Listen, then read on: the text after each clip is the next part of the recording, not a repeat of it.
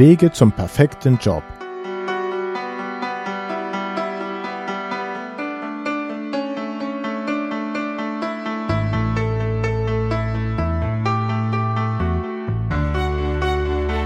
Thema heute Arbeitsrecht aus psychologischer Sicht.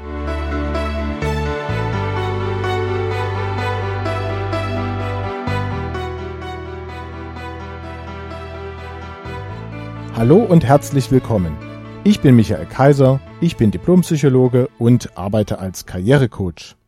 Mein heutiger Studiogast heißt David Kleisner und ist nicht nur Rechtsanwalt, sondern auch noch Fachanwalt für Arbeitsrecht und arbeitet in der Kanzlei Lemberg Rechtsanwälte in der Hamburger Innenstadt. Hallo, Herr Gleisner. Schön, dass Sie hier sind. Herr Kaiser, herzlichen Dank für die Einladung. Ja, Herr Gleisner, aus dem Vorgespräch weiß ich, dass Sie sich eher als Arbeitgeberanwalt bezeichnen würden. Und nun ist es aber so, dass diese Sendung ja in erster Linie Tipps für Arbeitnehmer vermitteln möchte. Was ist denn Ihre persönliche Motivation, dennoch heute einmal zu unseren Zuhörern zu sprechen? Ja, Herr Kaiser, ich bin Arbeitgeberanwalt und ich habe schon in dem Referendariat, das ist die Ausbildung von den Juristen, in Frankfurt bei diversen Arbeitgeberverbänden gearbeitet und mein Herz schlägt eindeutig eher auf der Arbeitgeberseite. Ja, warum möchte ich in einer Sendung sprechen, die wahrscheinlich eher Arbeitnehmer hören? Nun ja, als Anwalt vertrete ich allgemein die Interessen meiner Mandanten. Meine Arbeitgebermandanten wollen, dass der Betrieb möglichst reibungslos läuft. Ja, und ich bin hier, weil ich meine, dass das eigentlich auch im Interesse der meisten Arbeitnehmer sein müsste. Ihre Sendung heißt ja Wege zum perfekten Job. Wann ist denn der Job perfekt? Dann, wenn man abends nach Hause kommt und so richtig durch die Mangel gedreht wurde oder dann, wenn man mit Freude morgens zur Arbeit geht. Wie ist das eigentlich? Ich habe ja die Sendung bewusst Arbeitsrecht aus psychologischer Sicht genannt. Würden Sie als Anwalt sagen, dass die psychologischen Aspekte bei der ähm, anwaltlichen Tätigkeit in vielen Fällen zu kurz kommen? Oder wie sehen Sie da Ihre Branche in dieser Hinsicht? Ja, Sie müssen natürlich, wenn Sie mit Menschen arbeiten, immer die psychologischen Momente mit betrachten. Kurzfristig sind es eher juristische Entscheidungen, aber grundsätzlich müssen Sie verstehen, wie Menschen funktionieren. Und auch der Arbeitnehmer muss verstehen, wie der Arbeitgeber funktioniert. Wenn ich mich in einen anderen Menschen hineinversetzen kann, dann verstehe ich ihn und dann kann ich Streit auch vorbeugen. Das ist, ich will jetzt nicht zu weit ausholen, aber das Prinzip der Völkerverständigung im Kleinen. Wenn ich weiß, wie mein Nachbarland funktioniert, wie die Menschen dort funktionieren, streite ich mich nicht. Wenn ich weiß, wie mein Arbeitgeber funktioniert und was seine Beweggründe für sein Handeln sind, bin ich oftmals zufriedener mit den Entscheidungen. Aber würden Sie sagen, dass die meisten Ihrer Kollegen das auch so sehen und auch so berücksichtigen in der praktischen Arbeit? Oder ist, sind Sie da in der Hinsicht ein Ausnahmefall? Ich kenne Sie ja jetzt schon ein bisschen und weiß, dass das bei Ihnen wirklich eine große Rolle spielt, dieser Aspekt. Aber was würden Sie sagen so in der Branche? Wird dem wirklich genug Rechnung getragen? Viele Kollegen und auch viele Arbeitsrichter machen das.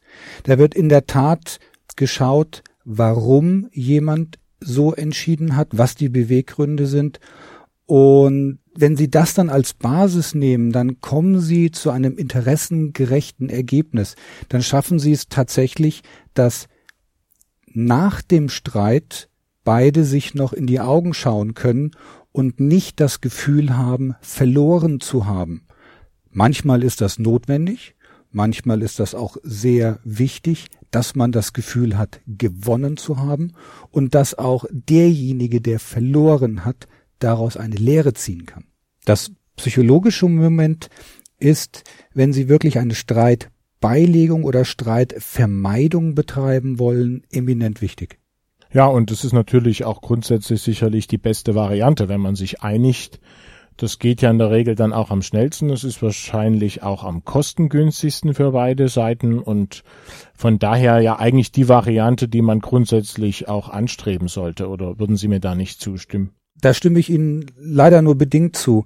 Es ist nicht immer, dass man sich um Teufel kaum raus einigen soll. Es gibt manche Punkte, da sollte man sich nicht einigen, sondern da sollte man ganz klar sagen, das ist meine Grenze und über diese Grenze werde ich nicht gehen. Oder man muss auch jemand anderen manchmal in seine Grenzen verweisen. Plattes Beispiel, wenn jemand im Betrieb klaut oder einen Betrug zu Lasten des Arbeitgebers macht, dann hört die Diskussion auf, da gibt es kaum noch Möglichkeiten, sich zu einigen. Ich hatte einen Fall von einem Mitarbeiter, der aus dem Arbeitsverhältnis heraus Wettbewerb gegen den eigenen Arbeitgeber gemacht hat. Das ist nur durch Zufall aufgefallen, weil der Mann nämlich so blöd war und die Faxprotokolle mit den Unterlagen, die er zu einer befreundeten Firma geschickt hat, in den Firmenmülleimer geschmissen hat. Wenn man das macht, dann muss man damit rechnen, dass man erwischt wird. Die Gerichtsverhandlung war dann auch sehr interessant, was die Einigung anging. Am Anfang ging der Arbeitnehmeranwalt und auch der Richter noch davon aus, dass eine Abfindung des Arbeitgebers an den Arbeitnehmer erfolgen würde. Und am Ende der Verhandlung hat sich dann der Arbeitnehmer bereit erklärt, dem Arbeitgeber 25.000 Euro Schadenersatz zu leisten. Das sind Verhandlungen, da kann man sich eigentlich nicht darüber einigen, wer jetzt Recht hat, sondern sie einigen sich nur noch über die Modalitäten, wie sie das dann abwickeln. Also gute Kompromisse sollte man jederzeit machen, aber um Gottes Willen keine schlechten, so würde ich sie jetzt verstehen, richtig? Genau. Gut, jetzt ist es ja so, gerade wenn es äh, auf das Thema Recht kommt, dann existieren ja, wie wir beide immer wieder feststellen, eine ganze Menge, ja, wie soll man das bezeichnen, Gerüchte über das, was eben rechtens sein soll und Sie als Anwalt schlagen da meines Wissens dann doch des Öfteren die Hände über den Kopf zusammen. Wie sieht denn das aus? Liege ich damit richtig mit dieser Vermutung? Nein, da liegen Sie absolut richtig. Aus Fehlvorstellungen erwachsen falsche Erwartungen, aus falschen Erwartungen erwachsen Enttäuschungen, aus Enttäuschungen erwachsen Frustration und daraus dann Kränkung. Und ist eine Person erst einmal gekränkt, dann kann man eigentlich nicht mehr helfen. Der Ruf nach dem Recht ist dann nicht immer der richtige. Schwierig ist es wirklich dann, wenn Sie diese Fehlannahmen haben. Und es gibt für diese Fehlannahmen ein ganz plakatives Beispiel, das ging vor ein paar Jahren durch die Presse. Kein Beispiel aus dem Arbeitsrecht, aber unheimlich gut zu verstehen. In der Presse wurde über ein Urteil berichtet aus dem Bereich des Straßenverkehrsrechts, wann jemand grob fahrlässig handelt. Da wurde also kolportiert, dass wenn man beim Autofahren niesen würde, dass man dann grob fahrlässig handeln würde und den Schaden eben selber tragen müsse. Das ist aber so nicht richtig. Ich, ich habe dieses Urteil selber beim Autofahren gehört und mir meine Gedanken drüber gemacht, dass nämlich ein Niesanfall nichts Willensgesteuertes ist. Also kann da gar kein Vorsatz drin liegen. Ich habe mir das Urteil aus der Datenbank rausgezogen und nachgelesen. Da stand was ganz anderes drin. Da stand nicht drin, wer einen Niesanfall hat, handelt grob fahrlässig, sondern wer einen Niesanfall hat und beim Fahren im Handschuhfach nach dem Taschentuch kramt, der handelt grob fahrlässig. Und das sind große Unterschiede. Und wenn jetzt aufgrund einer nicht ganz richtigen Pressearbeit solche Fehlvorstellungen publik gemacht werden, dann ist es durchaus so, dass jemand anderes diese Fehlvorstellung aufnimmt und seine eigene Meinung darauf stützt. Und die stimmt dann leider nicht. Also dann wäre das ja sicherlich ein sinnvoller Tipp für unsere Zuhörer, dass man sehr vorsichtig sein sollte mit irgendwelchen ja juristischen Informationen, die man irgendwo so mal gelesen hat, immerhin sogar schon gelesen hat, nicht nur gehört hat, sondern vielleicht sogar in irgendeiner Zeitschrift tatsächlich einen Artikel dazu gelesen hat, dass man dennoch vorsichtig sein sollte und äh, sich lieber erstmal richtig informieren sollte, bevor man darauf dann irgendetwas konstruiert, was vielleicht vollkommen falsch ist. Wäre das sinnvoll? Ja, absolut. Das gesunde Halbwissen, wie es so schön heißt, oder gar wenn man Dr. Google nach äh, der Diagnose gefragt hat, das ist brandgefährlich. Auch bei meinen Kollegen ist es so, dass ich die Kollegen am meisten schätze, die fachlich über jeden Zweifel erhaben sind. Das sind tatsächlich meine Lieblingsgegner, die ganz genau wissen, von was sie sprechen, die fachlich nicht versuchen, jemanden eine Geschichte vom Pferd zu erzählen. Man kann dann auch sehr viel einfacher zu einem Ergebnis kommen, weil man nicht um den heißen Brei herumreden muss. Mein Lieblingsgegneranwalt, äh, ich hoffe, er weiß, wer gemeint ist, der ist so klar in seiner Meinung und auch so kompetent in seinem Fachwissen, dass der strittige Punkt klar bekannt ist. Sie müssen dann keine dreckige Wäsche waschen, sondern Sie können sich isoliert um diese eine Frage kümmern. Das macht das Leben viel günstiger. Denn Beispiel Betriebsräte. Es gibt viele Betriebsräte, die wissen nicht so richtig über das Bescheid, was sie tun. Wenn meine Mandanten einen neuen Betriebsrat bekommen, sei es, dass ein Betriebsrat neu gewählt wird oder dass ein Wechsel im Betriebsratskollegium stattfindet, empfehle ich immer, den Betriebsrat möglichst schnell, möglichst gut zu schulen. Denn wenn der Betriebsrat kompetent ist, fällt er nicht mehr auf die Anwälte rein, die ihn irgendwie etwas aufhetzen wollen, die ihm was verkaufen wollen oder oder oder die eigene Kompetenz stärken. Das ist das Wichtigste. Ja, ich habe den Eindruck, dass die Qualität der Arbeit eines Betriebsrats in vielen Fällen alleine dadurch sofort viel besser wird, wenn mindestens ein Jurist in dem Gremium ist oder jemand mit einer juristischen Ausbildung. Würden Sie mir da zustimmen? Nein. Nein, ich sehe es in, ich sehe es in der Tat nicht so, dass die Ausbildung oder vielmehr die, die fachliche Grundausbildung das Entscheidende ist, sondern dass es eher eine Frage der eigenen Vernunft ist, dass auch die Ziele, die sich der Betriebsrat setzt, realistische Ziele sind. Denn wenn dort wieder eine Fehlvorstellung ist, was erreicht werden soll, stellen Sie sich vor, der Betriebsrat lehnt sich gegenüber der Belegschaft aus dem Fenster hinaus und macht Versprechungen, die er juristisch nicht halten kann dann haben sie natürlich wieder Enttäuschungen. Und er sitzt dann zwischen den Stühlen. Er wird von der Belegschaft, ja, wo ist denn nun das Ergebnis? Aber er bekommt es nicht durch.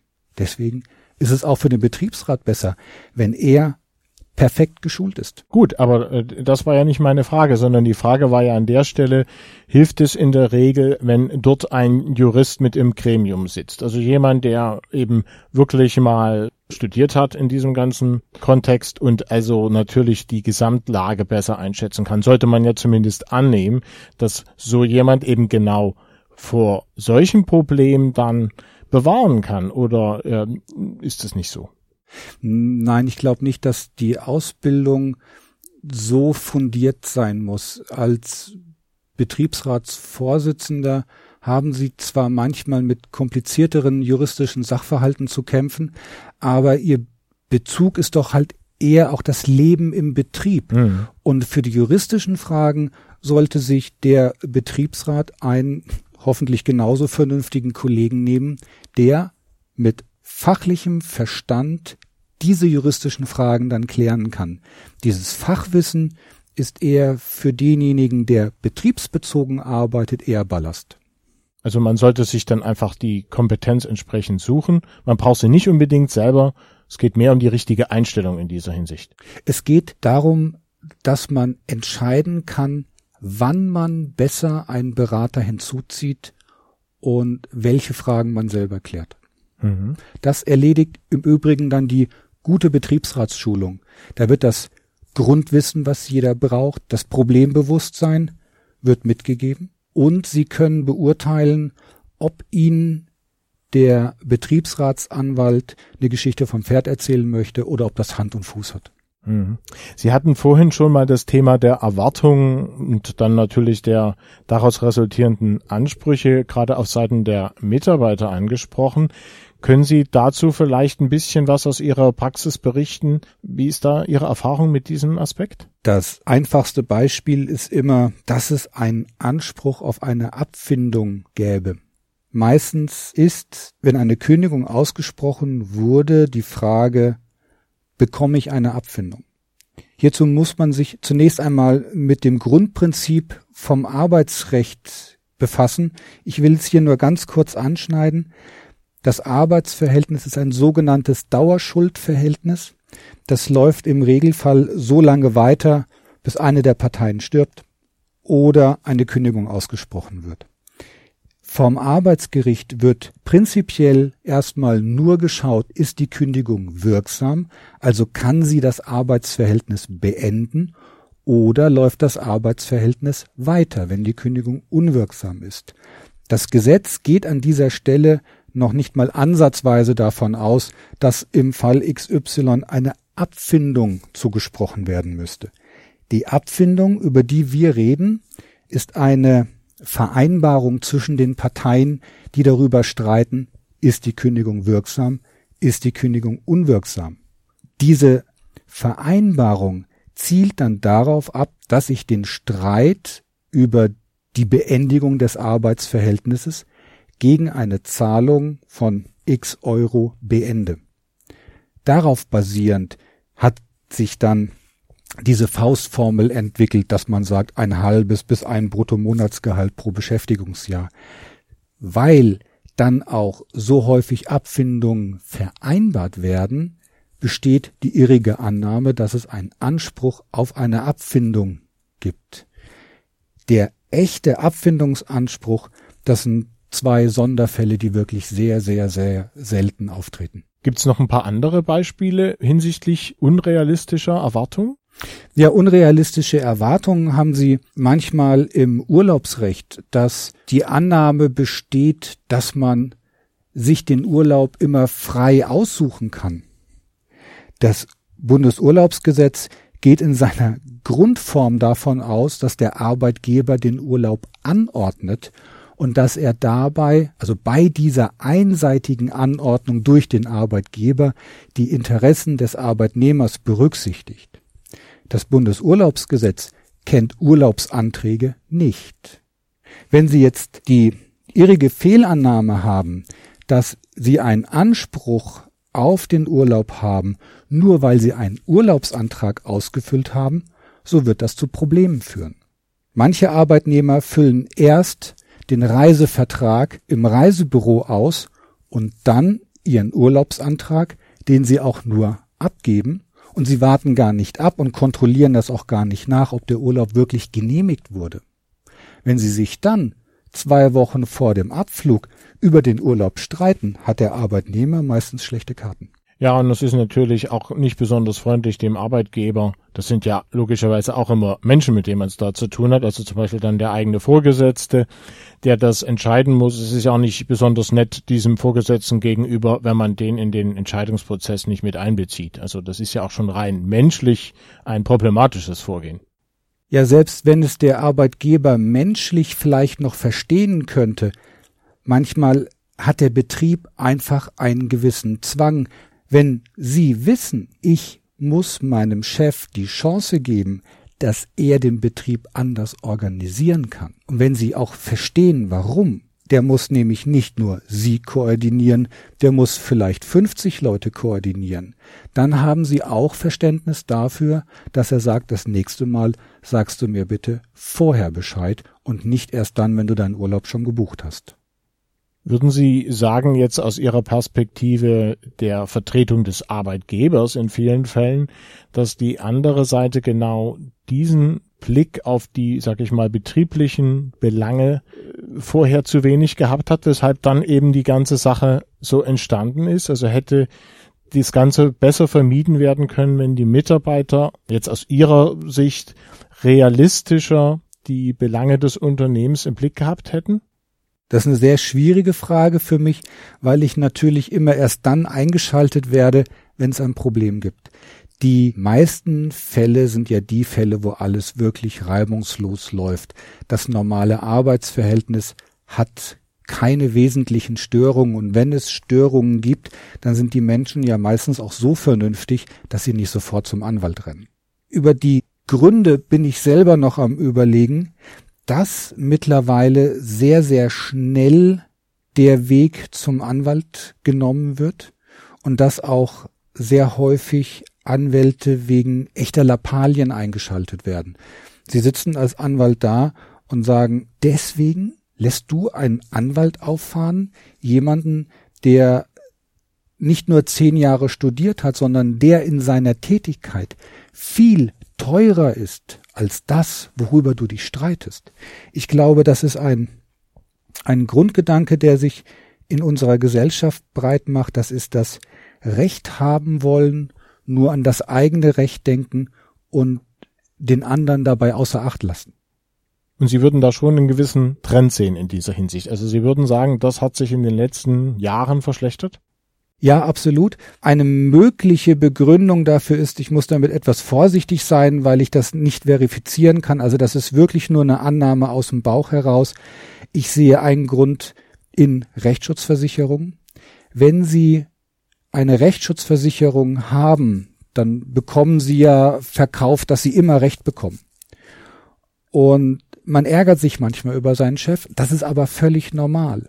Wenn Sie eine Rechtsschutzversicherung hinter sich haben, dann ist die Hemmschwelle, einen Anwalt einzuschalten, viel geringer. Sie zahlen Ihre 50 Euro Selbstbeteiligung oder 200 Euro Selbstbeteiligung und sind dann natürlich streitlustiger, weil Sie kein Risiko mehr tragen müssen.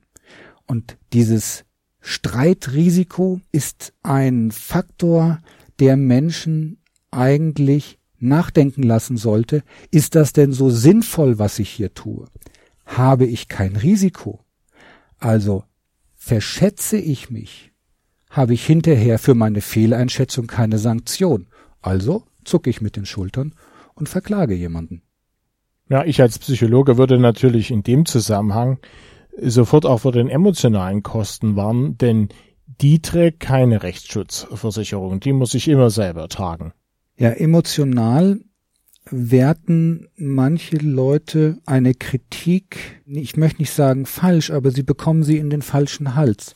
Wenn ich meinen Mitarbeiter kritisiere und ihm sage, du bekommst keinen Urlaub, weil du zu spät danach gefragt hast, ich kann es nicht mehr organisieren, dann bekommen das einige Mitarbeiter nicht in den Hals Pech gehabt, das nächste Mal muss ich es besser machen, sondern weil sie ja aus ihrem Anspruchsdenken nicht herauskommen, denken sie, dass der Chef das macht, weil er sie nicht mag.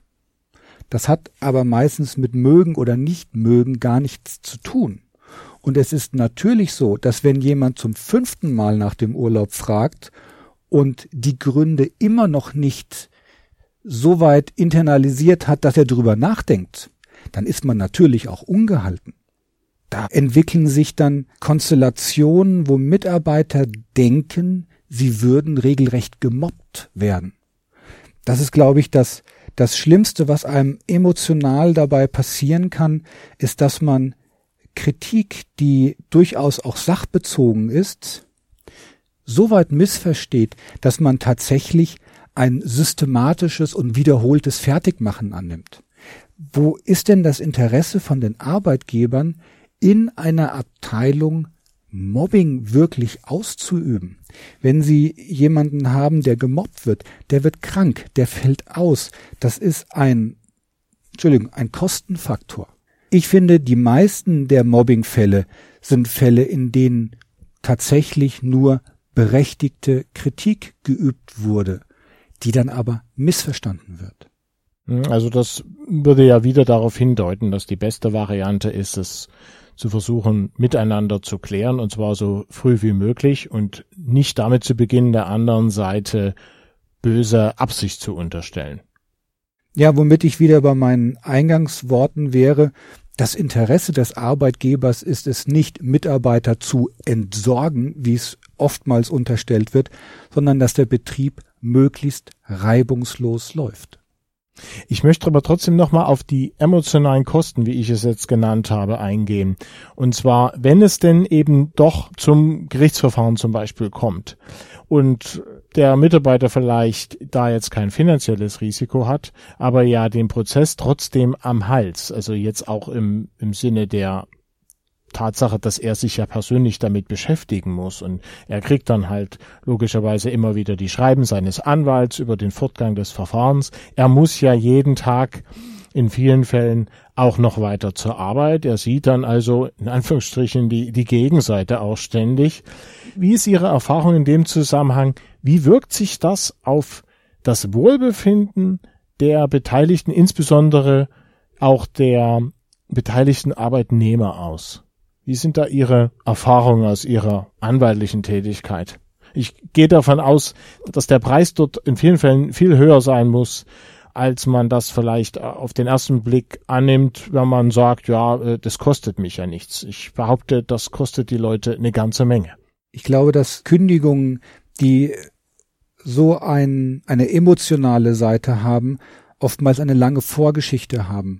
Da steigern sich die Parteien in einen Streit hinein, der nur noch darin enden kann, dass die Parteien sich trennen. Sie gehen in ein Arbeitsverhältnis rein und sind erstmal guter Dinge, dass es funktioniert. Dann stellen sie irgendwann fest, hier in dieser Firma, da knirscht es so ein bisschen. Oder sie fühlen sich unwohl und dieses Unwohlsein wächst.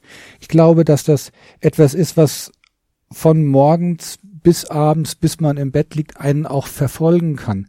Und wenn Sie dann erstmal vorm Arbeitsgericht stehen oder eine offene Auseinandersetzung führen, dann ist natürlich die Frage, was mache ich, wenn ich wieder in diese Firma reingehe? Was mache ich, wenn ich gewinne?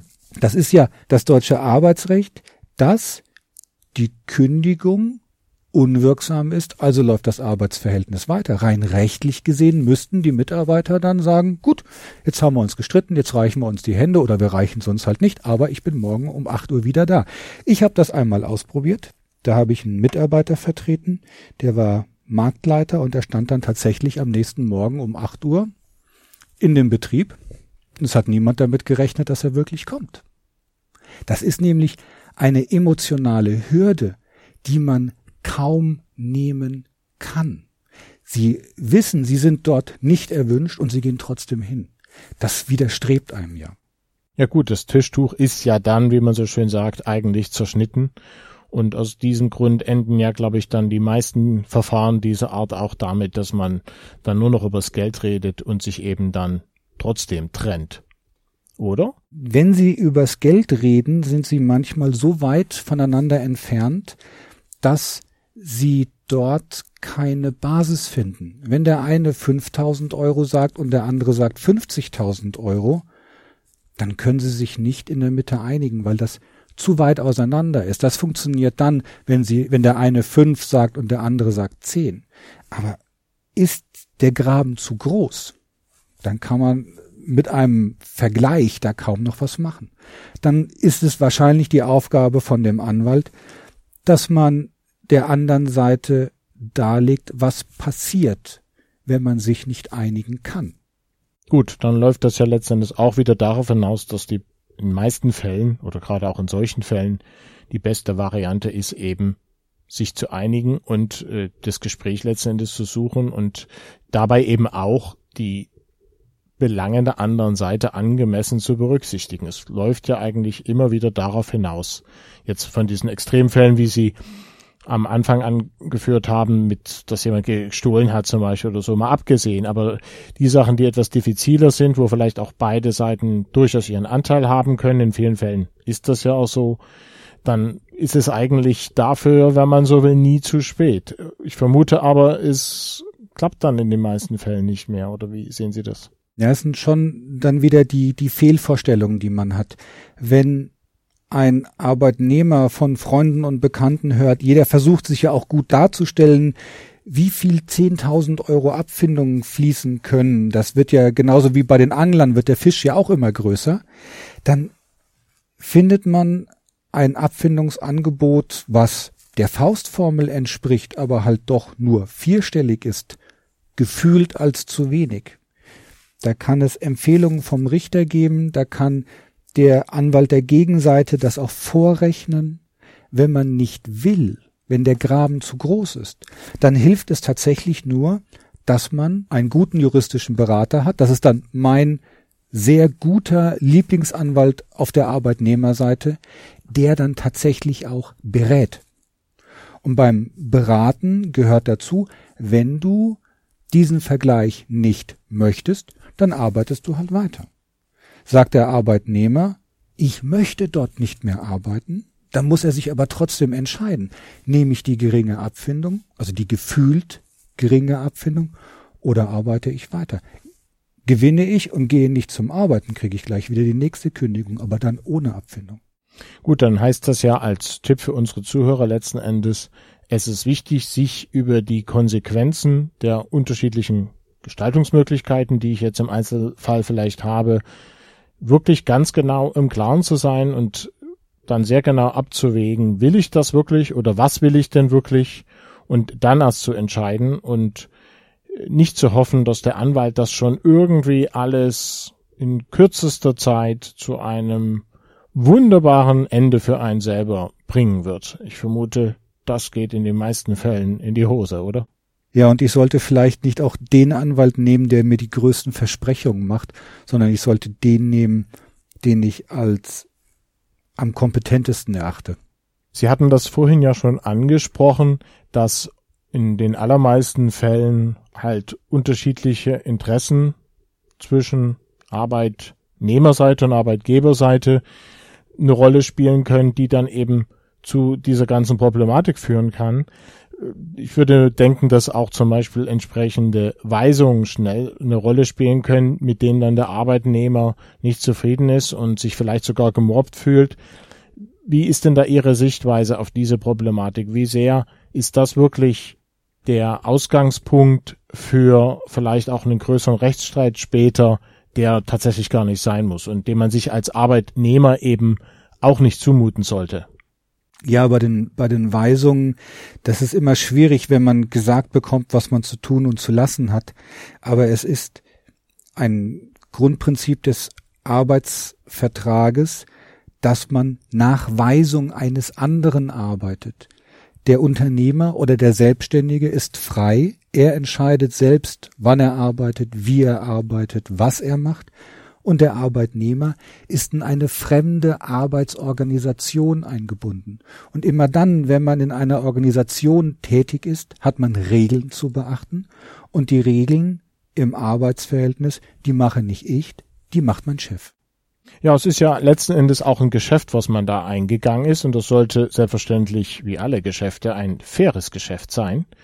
Und es ist ja, wenn man so will, dann Kern dieses Geschäftes, dass man vereinbart hat, dass man eben genau bereit ist, diese Weisung der anderen Seite, die damit ja ein betriebliches Problem lösen möchte, eine betriebliche Aufgabe erfüllen, eben bereit ist einzuhalten und sich eben genau diese Sachen dann auch zu liefern. Das ist ja eigentlich dann die Abmachung. Man bekommt Geld, wenn man die im Arbeitsvertrag geregelten Aufgaben erfüllt. Und das ist ja eigentlich der Kern. Und es ist natürlich problematisch, wenn plötzlich dann die eine Seite anfängt und sagt, ja, das gefällt mir jetzt aber nicht. Ja, ein hier in Hamburg recht häufiges Beispiel ist, wenn Sie in einer Filiale arbeiten, die hamburgweit tätig ist und in Ihrem Arbeitsvertrag steht, Arbeitsort ist Hamburg. Sie selber wohnen beispielsweise oben in Langenhorn. Und wenn Sie in Langenhorn arbeiten, arbeiten Sie in Hamburg. Wenn Sie in Harburg oder in Finkenwerder tätig sind, arbeiten Sie genauso in Hamburg mit einem Acht-Stunden-Tag, der genau auf die Kita von ihren Kindern abgestimmt ist, können sie das vielleicht gut geregelt bekommen, wenn sie in ihrem Stadtviertel bleiben. Aber wenn ihr Chef auf die Idee kommt, sie von Langenhorn nach Finkenwerder zu versetzen, dann haben sie ein organisatorisches Problem. Und da fragen sie sich natürlich, darf mein Chef das? Und dann kommen sie zu dem Punkt, wo sie sagen, sie müssen eine Interessenabwägung stattfinden. Und Sie müssen auch schauen, was habe ich unterschrieben. Wenn ich bei einem Filialbäcker unterschreibe, dass ich in Hamburg eingesetzt werden kann als 450 Euro Kraft, dann muss ich in der Tat damit rechnen, dass ich jetzt nicht mehr in Langenhorn arbeite, sondern in Wellingsbüttel, ungeachtet der Schwierigkeiten mit dem Bus von Langenhorn nach Wellingsbüttel zu kommen. Ich kenne mich da oben in der Ecke nicht aus. Es kann sein, dass das gut läuft. Es kann aber auch sein, dass das wirklich schwierig ist. Oder zu den Arbeitszeiten schwierig ist, wenn Sie zu den betriebsüblichen Arbeitszeiten arbeiten. Das kann bei einer Filialbäckerei morgens von sieben bis abends um 21 Uhr sein. Und das ist ein, ein breites Spektrum, wo sie sich dazu bereit erklärt haben, das zu leisten. Ja, und insofern ist es eine gute Idee, den Arbeitsvertrag eben auch wirklich gründlich zu lesen und zu schauen, passt das eigentlich zu mir und passt mir das? Und nicht bloß zu überprüfen, ob das vereinbarte Gehalt korrekt ausgefüllt oder eingetragen wurde steht da eine ganze Menge mehr drin und Arbeitsverträge können auch sehr unterschiedlich lang sein. Ich weiß, dass Sie in dieser Hinsicht auch einen Tipp für unsere Hörer haben, gerade bezüglich der Unternehmensgröße. Sie hatten es jetzt schon ein bisschen angedeutet, äh, mit den Filialbetrieben zum Beispiel. Aber das wäre doch vielleicht nochmal sehr interessant, wenn Sie darauf ein bisschen eingehen könnten, inwieweit man denn bereits beim Lesen des Arbeitsvertrages oder des Entwurfes desselben vielleicht erkennen kann, ob das tatsächlich in die richtige Richtung geht oder ob vielleicht sogar das Unternehmen für mich als Arbeitnehmer doch nicht so geeignet ist und Probleme später vorprogrammiert. Es gibt mehrerlei Arten von Arbeitsverträgen. Ich will hier nur auf zwei eingehen. Das sind einmal die netten oder die normalen und die ausgefeilten Arbeitsverträge. Ich kann einen Arbeitsvertrag juristisch korrekt sehr streng gestalten, dass die Rechte des Arbeitgebers optimal genutzt werden. Da ist nichts Verbotenes dabei. Das ist einfach nur ein Zeichen dafür, dass dieser Arbeitgeber sehr genau darauf achten wird, dass er nicht hinten überfällt. Wenn Sie einen Arbeitsvertrag haben, der vielleicht ein bisschen unschärfer ist, aber wo Sie sehen, er hat nicht jede Möglichkeit genutzt, das Optimum herauszuholen, dann können Sie, finde ich, schon daran sehen, dass das eher ein entspannteres Arbeitsverhältnis wird. Ich hatte einen Arbeitsvertrag vorliegen, der von Kollegen aus einer Großkanzlei gemacht wurde. Es war ein ausgezeichneter Arbeitsvertrag. Da waren alle neuen Gesichtspunkte drin, auch die neue Urlaubsrechtsprechung vom Europäischen Gerichtshof. Der war juristisch wirklich ausgezeichnet. Aber sie konnten ganz genau daran erkennen, dass dieser Arbeitgeber das letzte Fitzelchen an Optimierung dort hinausholen möchte, dann wissen sie eigentlich auch ganz genau, dass sie hier immer mit 150 Prozent leisten müssen. Ja, und dass halt diese ganzen Details dann entsprechend auch einzuhalten sind und mit hoher Wahrscheinlichkeit sehr ernst gemeint sind von Seiten des Arbeitgebers. Und dann sollte man ja schauen, will ich das eigentlich, passt das zu mir, oder? Ja, es geht sogar noch weiter, dass sie manchmal äh, Formulierungen in Arbeitsverträgen finden, die bewusst unscharf sind. Wenn Sie einen Arbeitsvertrag sehen, der juristisch sehr gut gemacht ist, und dann haben Sie Unschärfen drin an Stellen, an denen man sich besonders gut streiten kann, dann weiß der geneigte Leser eigentlich, was er dort hinein zu interpretieren hat, nämlich, dass er eine Unsicherheit schaffen möchte, ein Risiko. Und wenn der Arbeitnehmer solche Risiken sieht, dann kriegt er selber die Beratung, Mensch, du hast hier ein Risiko und das könnte dann vielleicht eine verhaltensbedingte Kündigung geben oder du könntest einen Fehler machen. Und wenn man sich nicht streiten möchte, schaltet man eher einen Schritt zurück. Und mein Rat hier ist tatsächlich, wenn ich solche ausgefeilten Arbeitsverträge sehe, ich mache die für meine Mandanten übrigens nicht, dann wissen Sie als Arbeitnehmer, welchen Gegenwind sie hier bekommen werden. Und ich freue mich sehr darüber, dass meine Mandanten einfach inhabergeführte Unternehmen sind, die sowas von ihrem Grundprinzip her auch nicht machen möchten. Nur wenn die auch drei, viermal an einen Arbeitnehmer geraten sind, der auf seinen Rechten wie auf einer Klaviatur spielt, dann neigen die vielleicht auch dazu, irgendwann einmal hier ihre Verträge zu verschärfen. Aber gewünscht ist das bei vernünftigen Arbeitgebern eigentlich nicht. Würden Sie sagen, dass also bei den meisten kleineren Unternehmen dann halt tendenziell die Arbeitsverträge schon eher zugunsten oder mit größeren Freiheiten dann also für die Arbeitnehmer auch gestaltet sind und das Problem des, ich sage mal, durchgestylten Arbeitsvertrages, wo wirklich auch alles festgelegt und geregelt ist im zulässigen Sinne, eher ein Problem der Großunternehmen? Nein, so weit würde ich nicht gehen. Ich würde hier eher sagen, in, mit welcher Arbeitsphilosophie wird in diesem Unternehmen gearbeitet. Und es ist auch nicht der ausgefeilte Vertrag, der problematisch ist, sondern es sind die bewussten Unschärfen, wo ich dem anderen ein Risiko aufbürde an einer Stelle, wo es nicht sein muss. Könnten Sie dafür vielleicht ein Beispiel bringen? Ich möchte keine Namen nennen, aber ich halte das nicht an der Größe eines Unternehmens fest, sondern tatsächlich welche moralischen Vorstellungen über das Miteinanderarbeiten in dem Unternehmen herrschen. Und wo wir wieder auf dem Weg zum perfekten Job uns jetzt befinden. Wenn ich als Arbeitnehmer in ein Unternehmen eintrete, was mir schon im Arbeitsvertrag Daumenschrauben ansetzt, dann würde ich mir das zweimal überlegen, ob ich dorthin gehe. Ich habe selber als Anwalt im Beruf einmal angefangen und hatte mehrere Arbeitsverträge, die ich hätte unterschreiben können.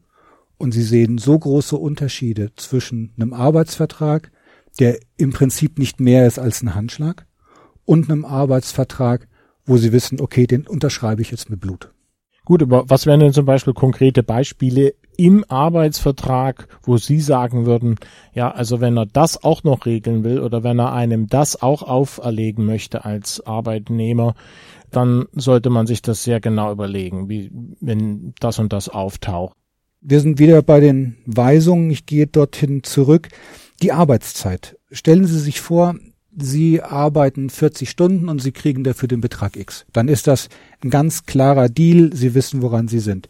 Bei Arbeitsverträgen, wo drin steht, man muss Überstunden leisten und alle Überstunden sind mit dem Gehalt schon abgegolten, dann ist das gleich wieder ein Punkt, der schwammig ist, gibt es natürlich mittlerweile Rechtsprechung, aber sie kriegen kaum von einem Juristen eine klare Aussage zu irgendwelchen Fragen, sondern es ist immer eigentlich nur, es kommt darauf an.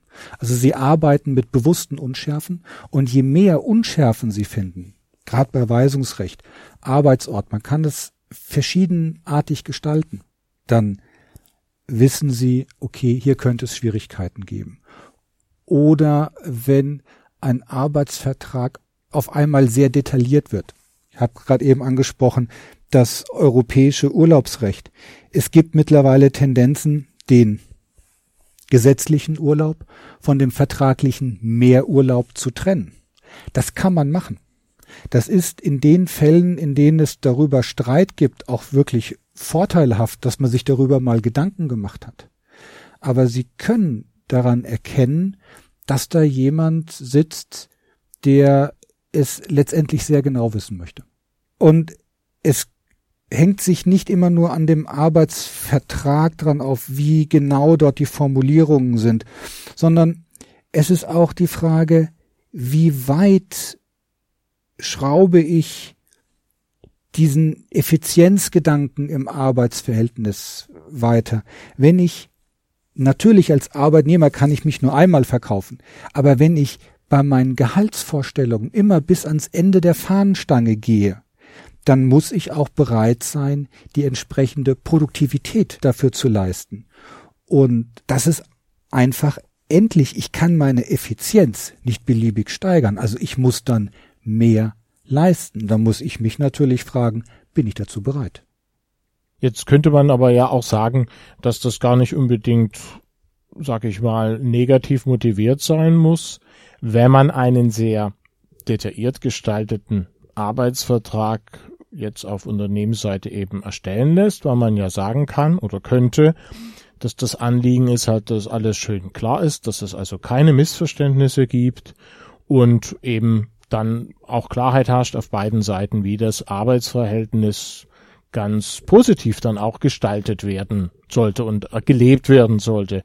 Wäre das vor diesem Hintergrund, wenn man also tatsächlich als Arbeitgeber diese Motivation hat mit einem etwas längeren Arbeitsvertrag, wäre das eine gute Idee, auch zu sagen, ich bespreche das auch mit dem Mitarbeiter nochmal. Also ich gehe mit dem Mitarbeiter den Arbeitsvertrag mal durch und sag dann auch nochmal was dazu und betone, warum mir dieses oder jenes wichtig ist. Weil es gibt auch manche Sachen, habe ich festgestellt, die können sehr verwirrend, sehr abschreckend klingen und dahinter verbirgt sich aber juristisch dann ein Sachverhalt, der für die allermeisten Leute, also auch für die allermeisten Arbeitnehmer, vollkommen harmlos ist.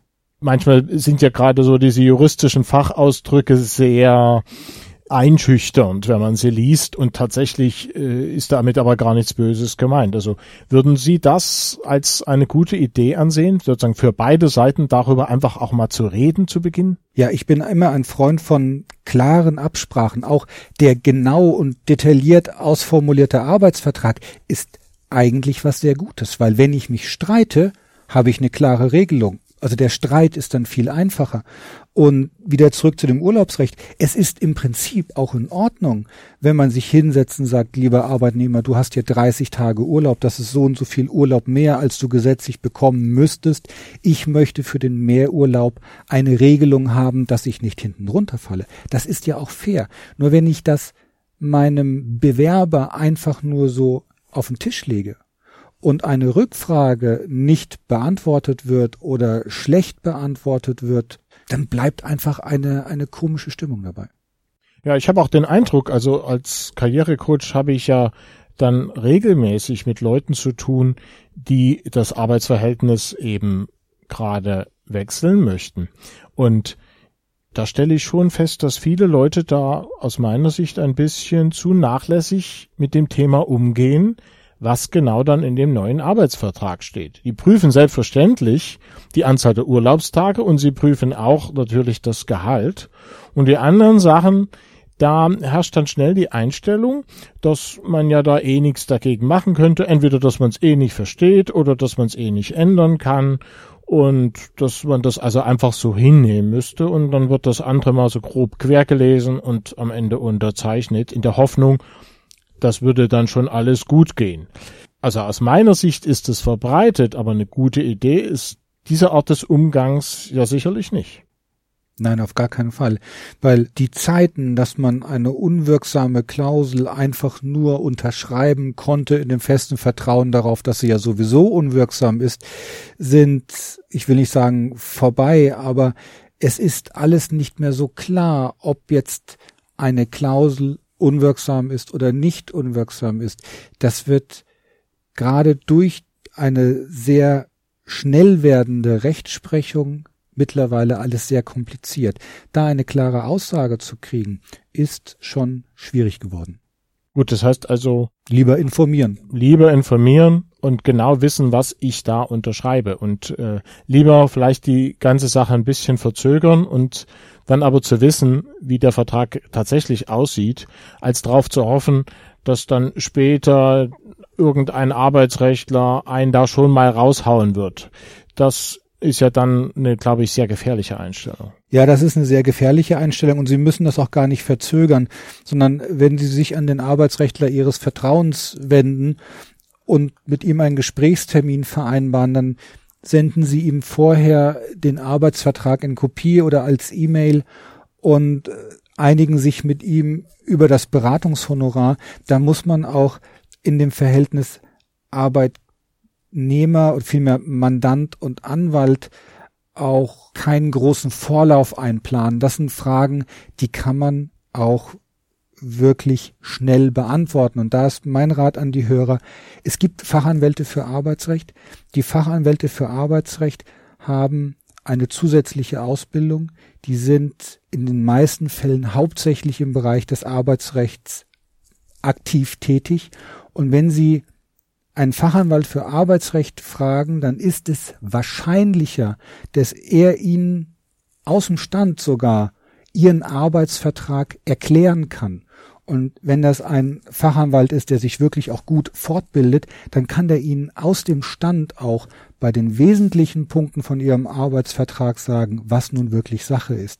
Also insofern, klar, sollte man selbstverständlich zu einem Spezialisten gehen, der das dann auch schnell und sicher vernünftig beurteilen kann. Ich würde gerne nochmal auf eine ganz andere Art des Dokumentes eingehen. Wir hatten ja jetzt lange und mehrfach über das Thema Arbeitsvertrag gesprochen. Gerade wenn man aus einem Unternehmen ausscheidet, dann hat man ja sogar auch das Recht auf ein Arbeitszeugnis. In den meisten Fällen geht es dann auch sogar um ein qualifiziertes Arbeitszeugnis, was man gerne aus dem Arbeitsverhältnis, aus dem man ausscheidet, halt mitnehmen möchte. Und auch dort sind ja in vielen Fällen Schwierigkeiten vorprogrammiert, wenn man gerade auch auf Arbeitgeberseite damit nicht richtig umgeht. Andererseits kann es auch sein, dass der Arbeitnehmer damit sehr unzufrieden ist, weil er sich nicht korrekt beurteilt fühlt. Wie sind denn da Ihre Erfahrungen mit diesem Thema und was sollte man als Arbeitnehmer in diesem Zusammenhang unbedingt beachten? Arbeitszeugnisse sind ein sehr schwieriges Thema, weil es auch hier oftmals nicht wirklich klar ist, was dieses Zeugnis sagen soll. Die Formulierungen sind offen gesagt manchmal sehr schräg und dem gesunden Menschenverstand erschließt es sich nicht immer unbedingt, was mit dieser Steigerungsform einer ohnehin schon sehr stark gesteigerten Bewertung bezweckt ist. Arbeitszeugnisse haben eine eigene Zeugnissprache, das muss man wissen. Und wenn man ein Zeugnis bewerten möchte, muss man sich mit dieser Zeugnissprache auskennen. Da ist wieder die Gefahr, wenn man Dr. Google fragt, ob er einem dieses Arbeitszeugnis übersetzen könne, dass man dort eine Antwort bekommt, auf die man sich nicht verlassen kann.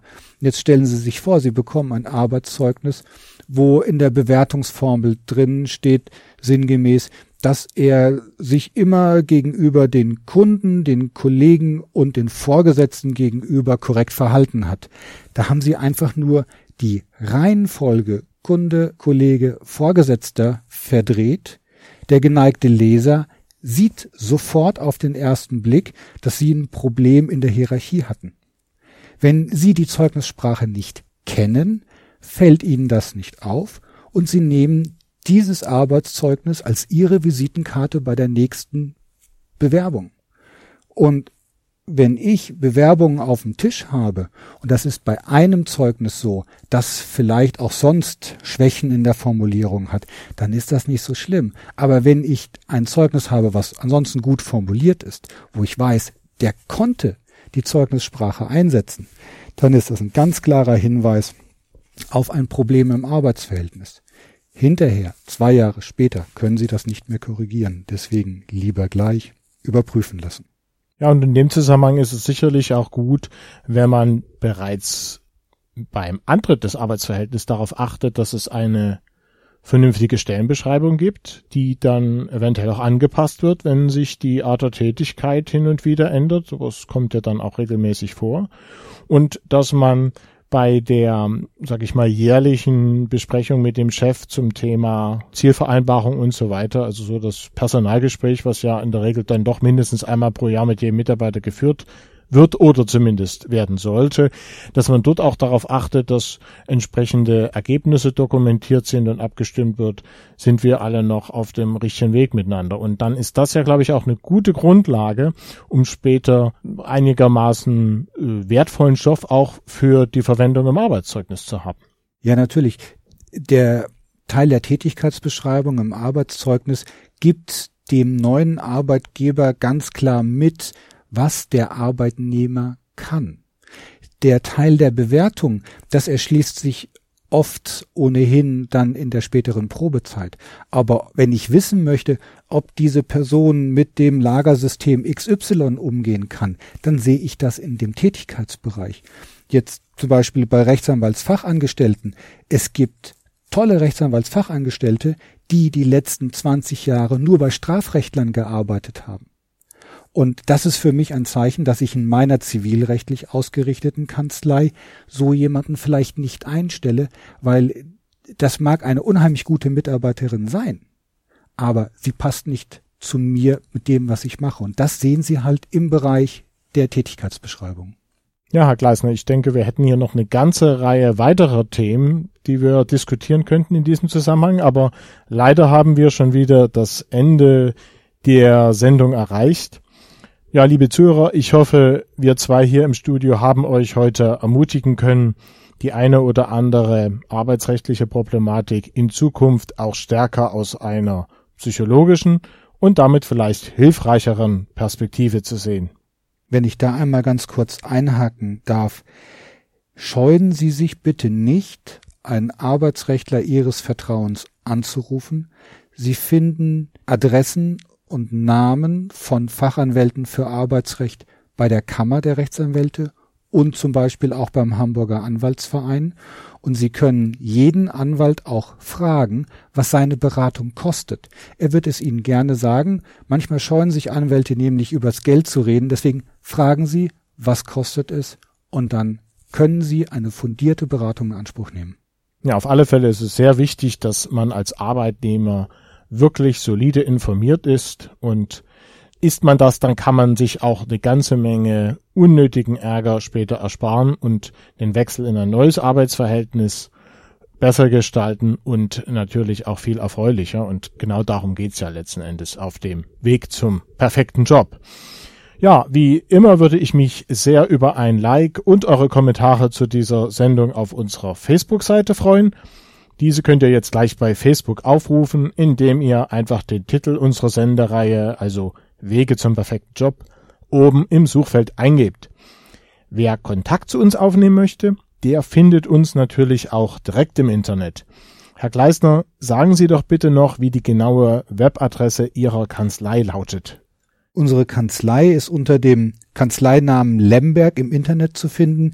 Die Internetadresse lautet www.lemberg.eu. Und meine eigene Website findet ihr wie immer unter www.michael-kaiser.de. Und dort werde ich in Kürze auch diese Sendung zum Nachhören bereitstellen. Herr Gleisner, ganz herzlichen Dank an Sie für Ihr Kommen und insbesondere Ihre vielen wertvollen Informationen für unsere Zuhörer. Herr Kaiser, herzlichen Dank für die Einladung. Liebe Hörer, wie immer wünsche ich euch ganz viel Erfolg bei der Entwicklung und Umsetzung eurer eigenen beruflichen Pläne und sage Tschüss bis zur nächsten Sendung in der Reihe Wege zum perfekten Job hier auf TIDE 96.0.